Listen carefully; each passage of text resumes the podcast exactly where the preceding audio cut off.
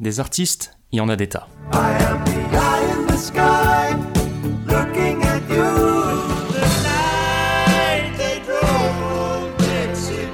descendait de la montagne sur un chariot chargé de pain.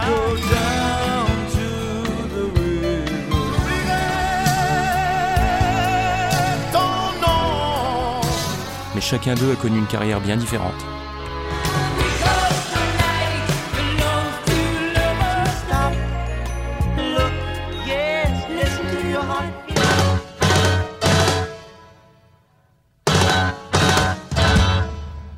Il est peut-être temps d'en reparler un peu.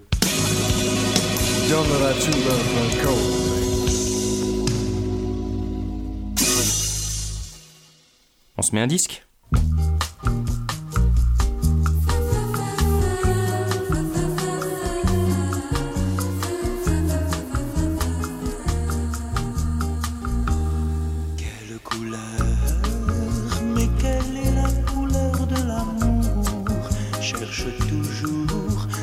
De la lumière, timide et légère bleu, au reflet d'argent. Quelle couleur, mais quelle est la couleur de l'amour? Cherche toujours, c'est le blanc des fleurs si douces qu'on met à la bouche et puis que l'on jette au loin.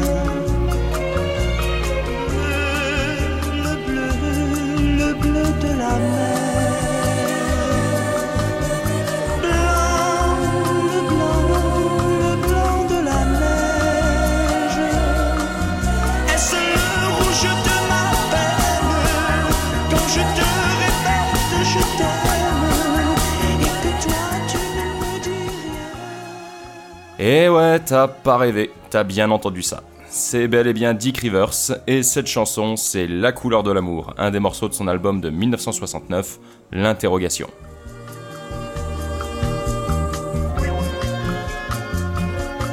Quelle couleur, quelle couleur de l'amour Cherche toujours, est-ce le blanc de la neige qui l'hiver protège la terre pour demain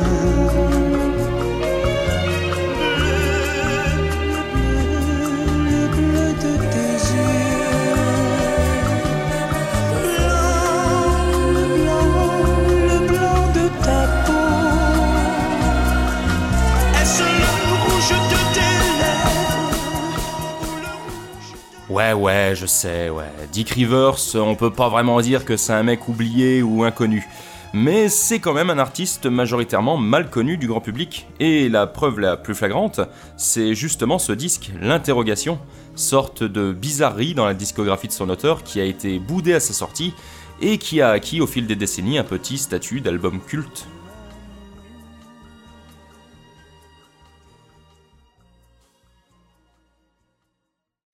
Et bah, je dois avouer que c'est la première fois que je me retrouve dans ce cas de figure, parce que tout le monde connaît Dick Rivers, au moins de nom, ne serait-ce qu'à cause du personnage de Didier Lambrouille. Plus grand fan de Dick Rivers du monde. Après Dick lui-même, bien sûr. Après, ça parle peut-être plus trop aux plus jeunes maintenant. Mais enfin, beaucoup de monde connaît quand même le loustic. Alors, que dire sur sa carrière? Eh bah, je vais certainement être moins exhaustif que d'habitude, vu ses presque 60 années de carrière, mais on va commencer par le début. Hervé Fornery, vrai nom de Dick Rivers, est né le 24 avril 1945 à Nice. D'obédience catholique, ses parents, des bouchers, l'envoient faire ses études au pensionnat Saint-Joseph, et les dimanches, le jeune Hervé est enfant de cœur à la messe. À l'instar d'un jeune Jean-Philippe Smet ou d'un Claude Moine, il se prend de passion pour les États-Unis d'abord grâce au cinéma. Sa mère l'emmenant voir les dimanches après-midi des westerns qui mettent en avant des acteurs iconiques comme John Wayne ou Burt Lancaster sur fond de magnifiques paysages sauvages. Une passion qui ne va pas cesser de prendre de l'ampleur, puisqu'il va souvent rendre visite aux GIs américains en stationnement à la base de l'US Navy de Villefranche-sur-Mer, à côté de Nice, qui distribue des chewing-gums aux enfants, roule en Chevrolet, Buick ou Plymouth, et écoute des disques quasi introuvables en France d'une étrange musique appelée rock'n'roll. Grâce à son cousin qui a réussi à mettre la main sur quelques 45 tours, Hervé Fornery commence à écouter des musiques country et des chansons de crooners américains. Mais c'est à l'âge de 12 ans, alors qu'il entre dans la boîte à musique, le plus grand magasin de disques de Nice, dans lequel il s'était rendu pour acheter le 45 tours du gorille de Georges Brassens, réputé pour être sulfureux, qui va faire la rencontre qui va changer sa vie. Une rencontre faite au travers du jukebox du magasin et qui diffuse à ce moment-là une chanson qui le scotche littéralement, Heartbreak Hotel d'Elvis Presley. Well, since my baby left me, well, I found a new place to dwell. Well, it's down at the end of Lonely Street, that heartbreak hotel where I'll be. I'll be just so lonely, baby. Well, I'm so lonely.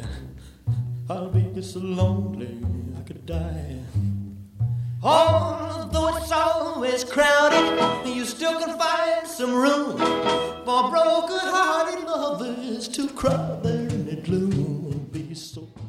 Cette découverte va le bouleverser et sceller son destin. Il sera rocker. Dès lors, il s'habille à l'américaine, se gomine les cheveux et traîne avec des loupards, dont l'un d'eux, Albert Montigny, un chef de bande, le prend sous son aile. Une amitié forte qui poussera quelques années plus tard Hervé Fornery à l'engager comme chef de la sécurité durant ses concerts. Puis, à l'âge de 13 ans, il rencontre les frères Jean-Claude et Gérard Roboli, deux guitaristes avec qui il finit par créer un groupe appelé Jerry Joyce and the Joycemen quelques temps plus tard, un nom qui fait référence à Jerry Lewis. Il en profite également pour se trouver un nouveau nom, et ce sera Dick Rivers, en hommage au personnage interprété par Elvis Presley dans Loving You, qui s'appelait Dick Rivers. Le groupe commence alors à jouer au sous-sol d'un café de la place Garibaldi, ainsi que dans quelques festivals, sous l'œil bienveillant d'un public qui apprécie ces petits jeunes qui chantent en anglais. Sûrs de leur talent, les garçons se lancent à l'assaut de l'Italie, pays où le rock marche très fort, mais rentre bredouille. Ils passent alors au plan B et se dirigent vers Paris, entassés dans une vieille Alfa Romeo conduite par Jean-Claude Roboli, le plus vieux de la bande. Ils emmènent avec eux Gérard Jacquemus, un ami pianiste rencontré par les frères Roboli, qui tiendra ensuite la guitare basse dans le groupe, et qui a un oncle dans la capitale chez qui les garçons vont loger et répéter. Après quelques temps de vache maigre, la chance va enfin leur sourire lorsqu'un certain Armand Cavallaro, qui était batteur dans un orchestre de jazz, réussit à leur dénicher un rendez-vous avec la maison de disques Pathé Marconi. Là-bas, le groupe fait sensation, mais est prié de changer de nom. Désormais appelé les Chats Sauvages, en hommage au groupe White Cats, le groupe engage en complément le batteur William Tayeb et signe son contrat avec la maison de disques le 24 avril 61, le jour des 16 ans de Dick, avant de sortir un premier Super 45 tours en mai qui devient instantanément un énorme succès, bientôt suivi d'autres tubes dans les mois qui suivent.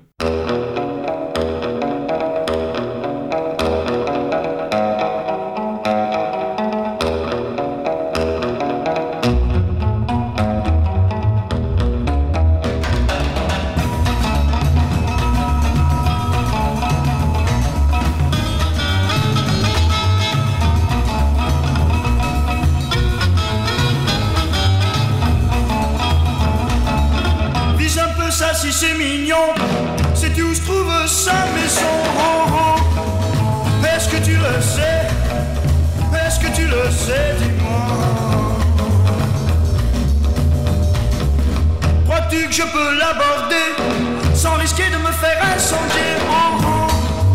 Est-ce que tu le sais? Les succès s'enchaînent, tels Twist à Saint-Tropez, C'est pas sérieux, Oh Lady, et le groupe se tire la bourre avec les Chaussettes Noires, le groupe d'Eddie Mitchell, créant ainsi un des plus célèbres conflits du rock français du début des années 60. Les fans des uns allant couper les cordes des guitares du groupe rival avant leur concert, et inversement. En tout cas, Dick profite, s'amuse énormément sur scène et commence à gagner pas mal d'argent, même si c'est surtout ses parents qui en disposent pour l'heure, étant donné qu'il est toujours mineur. Et pourtant, on a tendance à l'oublier, mais l'aventure avec les chats sauvages va très vite se terminer pour lui. Puisqu'à cause de dissensions de plus en plus fortes avec les frères Roboli, Dick va quitter le groupe durant l'été 62, soit un tout petit peu plus d'un an après avoir signé le contrat avec Pathé Marconi. Les autres membres vont engager un nouveau chanteur en la personne de Mike Shannon, avec qui sortiront un 33 tours en 63 et quelques singles jusqu'en 64, mais le groupe finit par dépérir et se séparer. Désormais en solo, Dick Rivers s'entend bien rester dans le coup et sort très rapidement à l'automne 62 un premier Super 45 tours, sur lequel figure son premier succès de sa nouvelle carrière, Baby John, qui se vend à 200 000 exemplaires.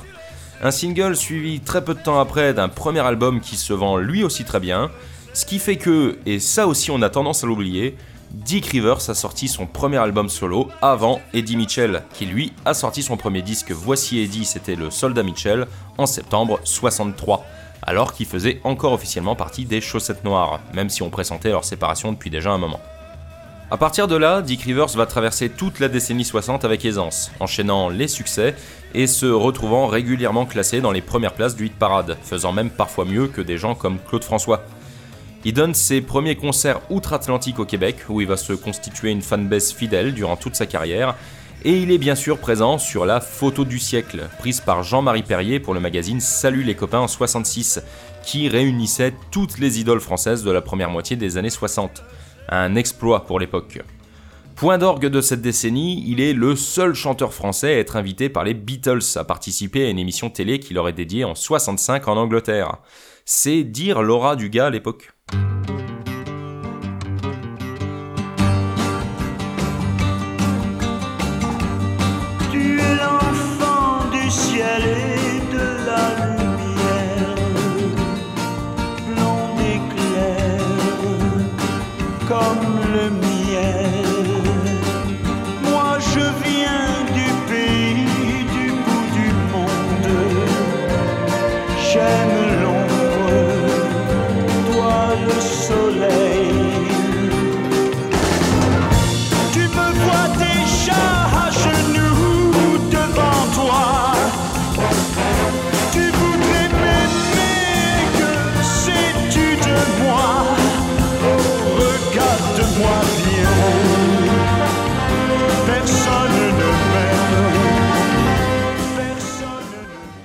Pourtant, après la sortie du très chouette album Dick River Story en 68, sur lequel on trouve des chansons comme Personne ne m'aime, Madame ou L'enfant et la guitare, qu'il a enregistré au Muscle Show Studio en Alabama d'ailleurs, un studio dont je t'ai déjà parlé quand je t'ai présenté Jackson Highway.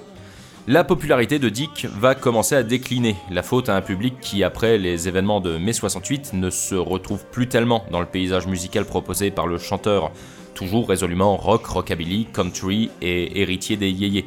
Les gens s'ouvrant davantage à la musique anglo-saxonne, au psychédélisme et au mouvement hippie. C'est à cette période qu'il tente un coup de poker en sortant le concept album L'interrogation en 69 qui tranche avec ce qu'il a pu produire jusque-là, mais le disque sera un échec retentissant à sa sortie, cette nouvelle orientation artistique désorientant ses fans les plus ardents. Durant les quelques années qui suivent, il revient au rock'n'roll pur et dur, et même s'il reste une valeur sûre, il connaît plus autant de succès qu'autrefois.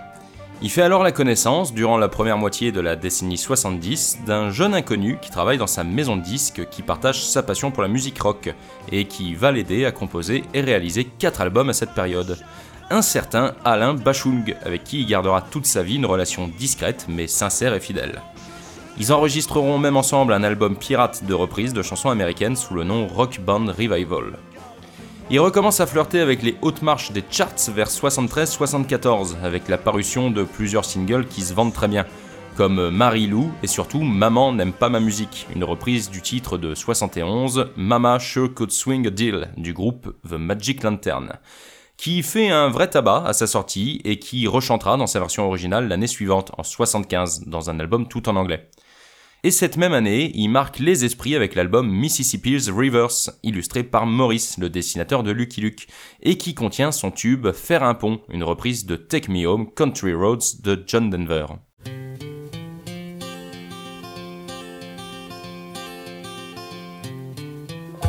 De ton visage à mon village, il y a cette rivière qui coule toute.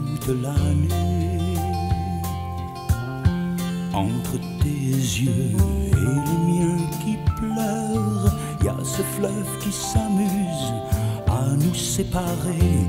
Faire un pont pour de bon, lui donner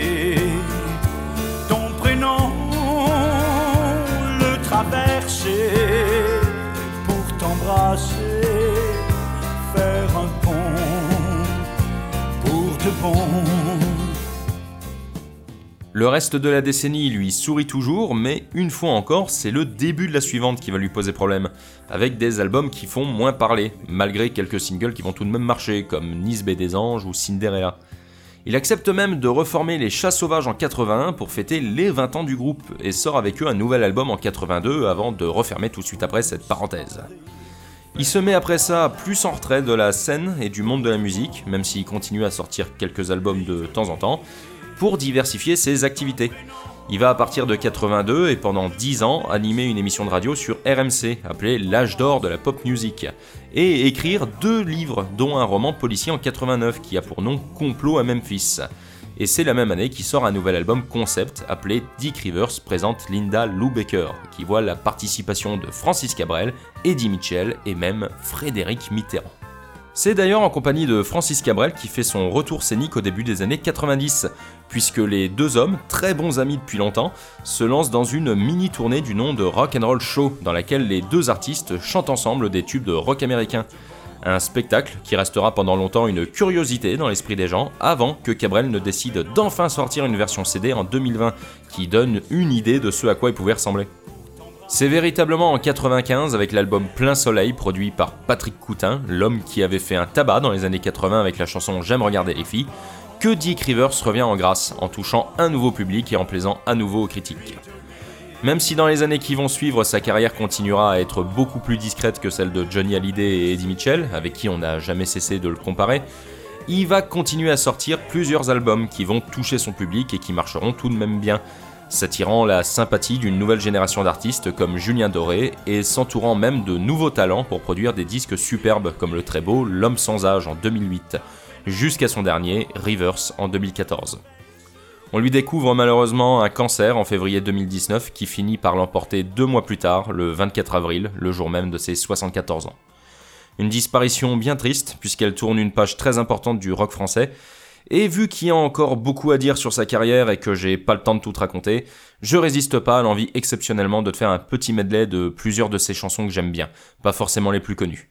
Puis après, on enchaînera avec Le Vent, le morceau qui ouvre l'album L'interrogation. Madame, faut-il vous dire vous ou tu devant votre époux? Oh, oh, c'est drôle, madame. Hier encore, tu étais dans mes bras et moi, j'ignorais tout de toi. Oh, oh, pourquoi, madame?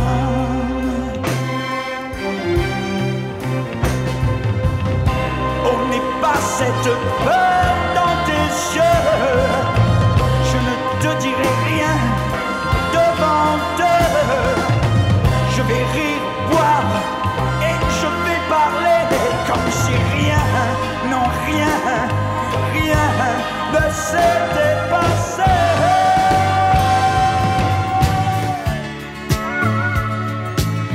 Il faut du temps pour faire un homme. J'en en font tonnes. Comme je ne veux pas mourir trop gros, je continue mon rock and slow. Je n'aurai jamais 40 ans. Je laisse les autres passer devant tant qu'ils se prennent pour des héros. Mon rock and slow. J'aurais voulu être un héros, casser la gueule à John Wayne.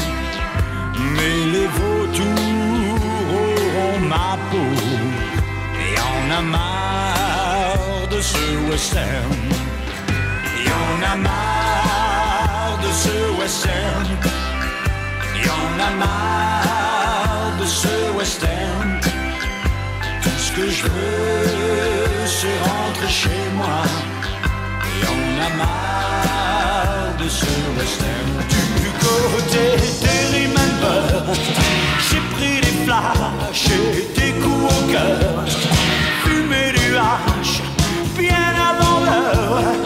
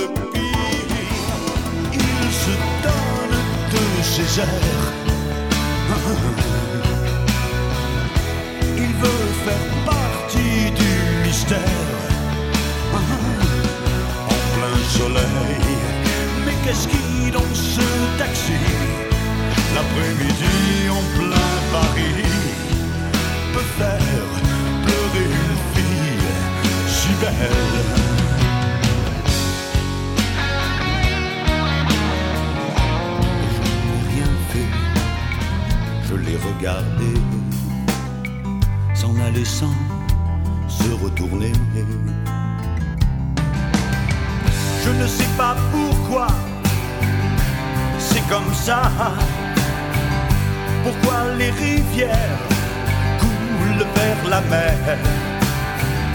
Mais je sais que je n'oublierai jamais ces yeux bleus qui pleuraient sous la pluie comme de l'eau qui coule. Les bras des femmes sont un asile. Drapeau blanc au bout de l'île. Et tout est calme autour de moi. Peu importe les armes, je suis devenu roi.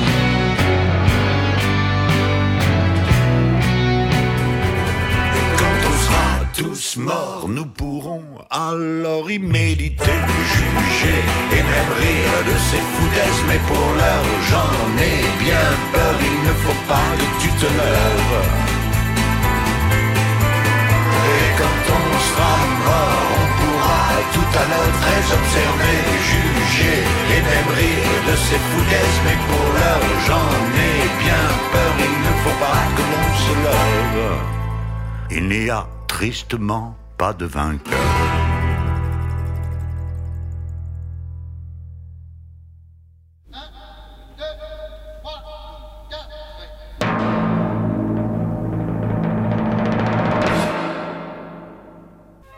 Trois feuilles aux membranes fanées tombèrent sur le sol comme des papillons blessés.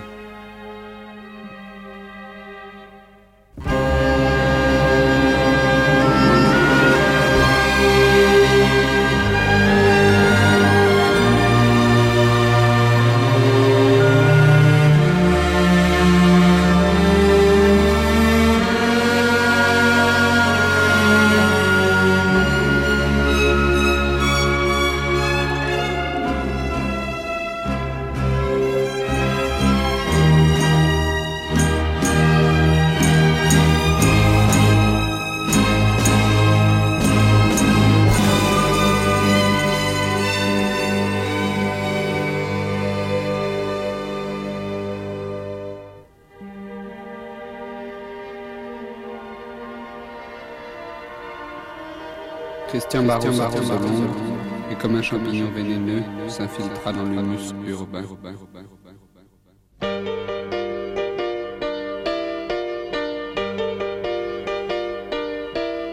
Un jour le vent a ployé les branches, un jour le vent a crevé le ciel, juste à l'instant où naissait le matin.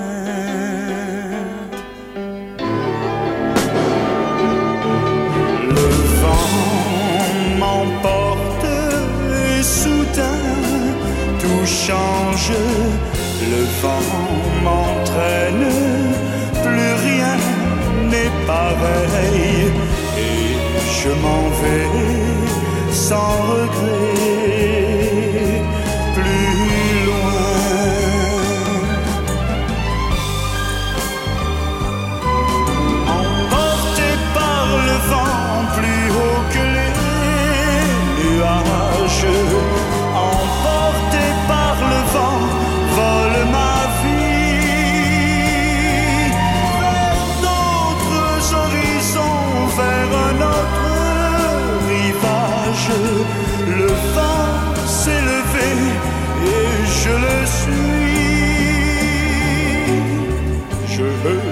ne suis rien, rien qu'une poussière que le vent traîne et charrie au loin. Le vent seul connaît mon destin.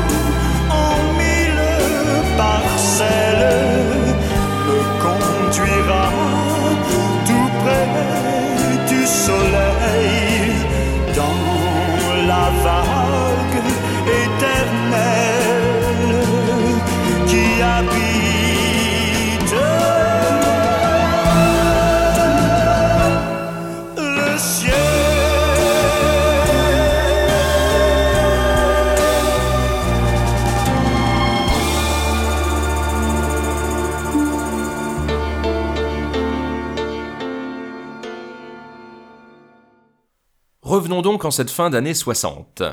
En 68, en pleine vague de manifestations étudiantes et de peace and love, les artistes yéyés du début de la décennie sont considérés pour la majorité d'entre eux comme dépassés. Mais Dick Rivers n'a pas l'intention de tomber dans l'oubli alors qu'il a que 23 ans. Il a dans l'idée de produire à grand renfort d'orchestre philharmonique et de narration un concept album, un genre commençant vaguement à être en vogue après les sorties de Days of Future Past des Moody Blues, de The Who Sell Out des Who, ou de Sgt. Pepper's Lonely Hearts Club Band des Beatles, tous sortis en 67. Quelque chose d'encore très anglais donc majoritairement, et relativement inédit dans l'hexagone. Et au fait, euh, au cas où, un concept album, pour schématiser, c'est plus ou moins un disque qui va raconter une histoire au fil des morceaux, tel un film, et se permettre souvent pas mal d'expérimentation. Par exemple, l'album Tommy des Who parle d'un gosse sourd, muet et aveugle qui devient champion de flipper, puis ensuite une sorte de gourou après qu'il a retrouvé ses sens, avant de finir par être désavoué. Bref, à cette période, Dick Rivers traîne souvent avec la bande à Jacques Dutronc dans Paris, et rencontre deux petits gars qui font partie du groupe Système Krapouchik, qu'il héberge chez lui durant mai 68. Bernard Ilous et Alain Legovic, futur Alain Chamfort, l'homme derrière le titre Manureva. Le premier travaillera plus tard avec Johnny Hallyday, France Gall, Michel Berger, Jean-Jacques Goldman, Pierre Bachelet et Tutti Quanti, tandis que l'autre aura la carrière de chanteur qu'on lui connaît. Très emballé par l'idée de Dick Rivers, les deux gaillards se proposent pour la composition des chansons. Proposition très rapidement acceptée, et Dick en profite pour faire appel à Paul Pio et son orchestre. Ce dernier étant un célèbre compositeur, pianiste et arrangeur ayant déjà bossé par le passé avec le chanteur, ainsi qu'avec Charles Trenet, Luis Mariano ou Tino Rossi. Ne reste plus qu'à trouver quelqu'un capable d'écrire des textes à la hauteur de l'ambition de Dick Rivers, et c'est finalement un autre de ses amis, lui aussi très enthousiasmé par le projet, qui va s'y coller. Le chanteur Gérard Manset, qui sortait en 68 son premier album sobrement intitulé Gérard Manset. Et si tu connais le loustic, tu sais très bien que l'association Rivers Manset a de quoi faire lever le sourcil de Dwayne Johnson instinctivement. Car l'artiste est connu pour ses textes cryptiques et le caractère sans concession de son œuvre. Mais en attendant, Mansé se met à rêver de spectacle musical sur le thème de cet album pour son pote et se lance.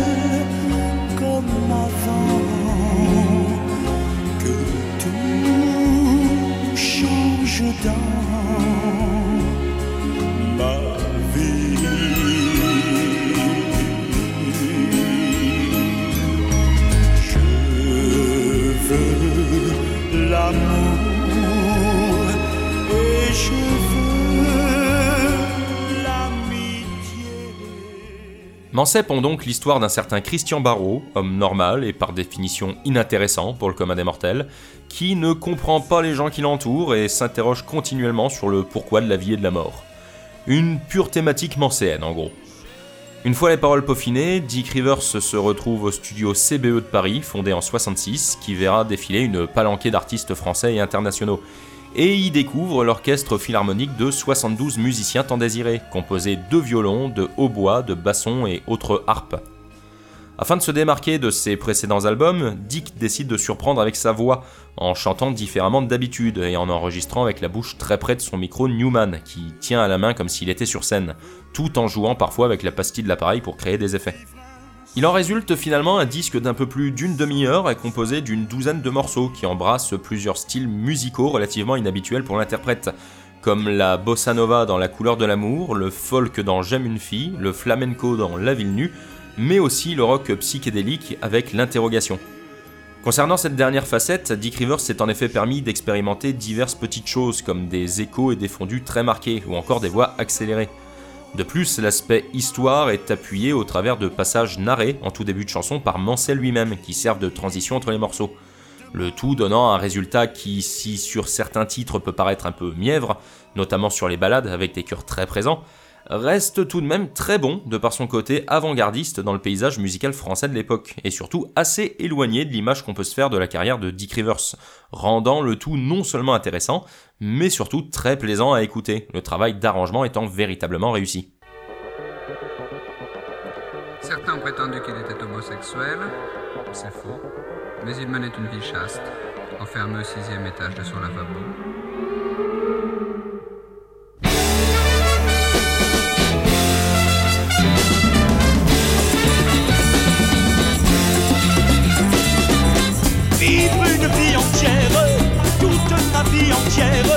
Vivre et mourir seul avec moi. Oui, sans jamais me plaire, toujours puisque mon père me retrouver face avec moi. Tous les matins, me réveiller en rêvant que tout a changé de place. Ayant échoué à convaincre ses fans, comme je l'ai déjà dit, le disque s'est beaucoup moins bien vendu à sa sortie comparé à ses précédents albums. De fait, il a été pendant longtemps mal considéré par la maison de disques qui n'a pas souhaité le presser en vinyle plus d'une fois en France ainsi qu'au Canada, l'année de sa parution. La première réédition n'a eu lieu que 30 ans plus tard, en CD, chez le label Magic Records, accompagné de 13 morceaux bonus, la plupart étant des singles sortis uniquement sur 45 tours. Mais cette réédition avait pour défaut d'avoir coupé tous les passages narrés par Gérard Manset, et donc les intros qui allaient avec, rendant les morceaux plus courts. Il faudra attendre 17 années de plus pour que Warner ne décide de, rééditer à nouveau en CD et en vinyle l'album, ce coup-ci dans sa version d'origine, mais sans bonus. À cette occasion, Dick a d'ailleurs affirmé qu'il s'agissait de l'album dont il était le plus fier du haut de sa longue carrière. Malgré tout, cette ressortie semble s'être faite à un faible tirage, car depuis quelque temps, il est également devenu difficile de se trouver un exemplaire au prix de vente de base, ce qui est quand même bien dommage.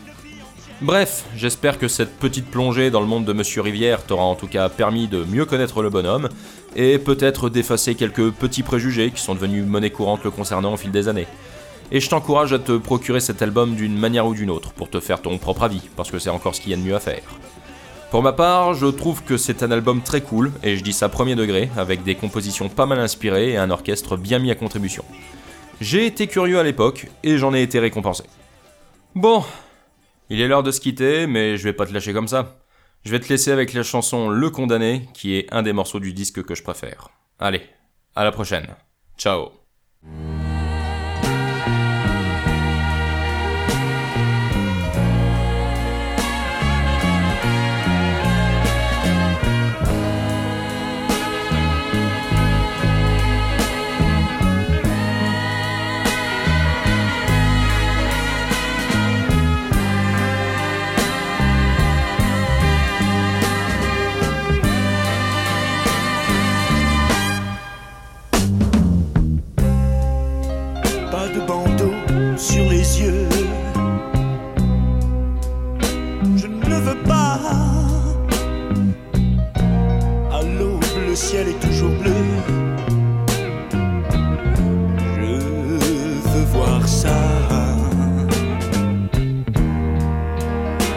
de dernière cigarette, pas pour moi. Hein.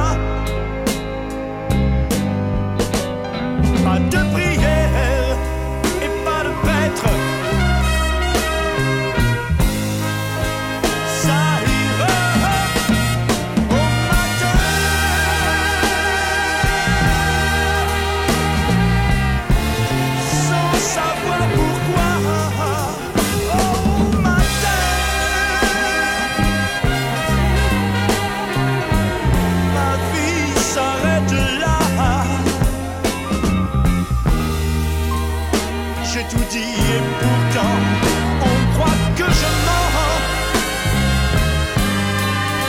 Et je suis seul.